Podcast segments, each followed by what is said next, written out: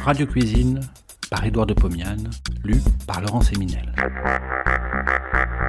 De 1923 à 1929, Édouard de Pomian présente, tous les vendredis soirs sur Radio Paris, ce qui fut sans doute la première émission culinaire radiophonique. Cela s'appelait Radio Cuisine. Près d'un siècle plus tard, nous donnons à réentendre ces quelques 200 chroniques qui firent la joie des auditeurs de l'époque. Cette semaine, les œufs. À la devanture de tous les magasins d'alimentation, les œufs tout blancs emplissent des caisses. À la devanture de tous les confiseurs, de tous les épiciers, des œufs de chocolat presque tout noirs ornent les étagères. Car les mois de mars-avril sont les mois où les poules pondent le plus, et parce qu'au moment de Pâques, il est coutume d'offrir des œufs de chocolat enrubannés et emplis de bonbons. Cette coutume de l'œuf de Pâques est générale à toute la chrétienté.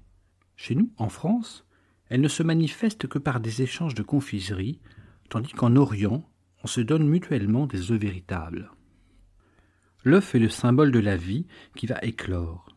C'est le symbole de la résurrection. Et voici pourquoi l'œuf est honoré chez les chrétiens au moment où l'on fête la résurrection de Jésus-Christ.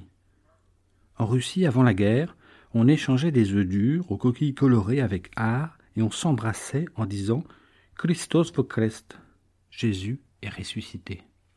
Les œufs constituent un aliment parfait. Il est facile d'évaluer cette valeur alimentaire énorme en pensant que le jaune contient assez de réserve pour constituer le corps du petit poulet robuste qui casse sa coquille et prend contact avec le monde en courant, en piaillant.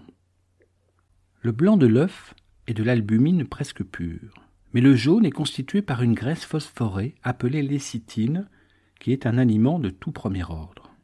Aussi, faut-il consommer des œufs tant que les poules pondent quotidiennement, c'est-à-dire tant que les œufs sont d'un prix abordable. En hiver, on mange des œufs de conserve. Il faut s'en méfier, car le contenu de l'œuf est une substance éminemment attaquable par les microbes. Cependant, de nos jours, les progrès de la frigorification permettent de consommer des œufs en toute confiance, en toute saison. La majorité des œufs dits de biscuiterie viennent de Chine, en bidon, à l'état de jaune d'œuf congelé. Il existe aussi des œufs en poudre, et ce n'est pas là une nouveauté, puisqu'en 1386, les troupes du roi Charles VI, qui devaient envahir l'Angleterre, avaient été approvisionnées sur l'ordre de Jean Froissart en viande salée, biscuits, beurre et jaune d'œufs en poudre conservés dans des tonneaux. Il y a lieu de se demander comment nos ancêtres s'y prenaient pour dessécher les œufs à l'abri des microbes et de la putréfaction. Les œufs sont un aliment toléré par la majorité des individus. Cependant, instinctivement, on n'en abuse pas dans la composition des menus. On mange un œuf, deux œufs quelquefois comme entrée, avant le plat principal. Je ne vous apprendrai pas à faire cuire un œuf à la coque, un œuf mollet ou un œuf dur. Je me permets cependant de vous mettre en garde contre la trop longue cuisson des œufs dans l'eau. Lorsqu'elle se prolonge pendant plus de douze minutes, un travail chimique s'opère dans le jaune et libère de l'hydrogène sulfuré. Alors, l'œuf dur sent mauvais même s'il est très frais.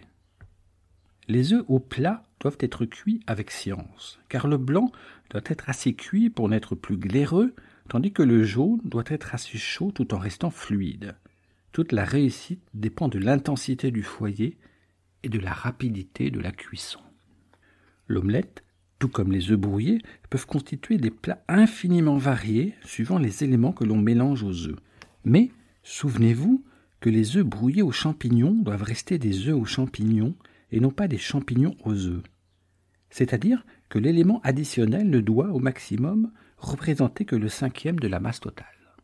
Faites donc des omelettes ou des œufs brouillés, aux champignons, aux crevettes, aux truffes, aux points d'asperges, aux croutons, aux piments, aux lardons, aux fonds d'artichaut, aux pommes de terre sautées, aux foies de volaille, aux jambons, au fromage, aux rognons, aux moules, aux coques, aux fines herbes, aux écrevisses, à la crème, à la graisse de canard, aux oignons, à l'ail, aux tomates, aux petits pois, aux haricots verts, au thon, à la morue, je n'en puis plus.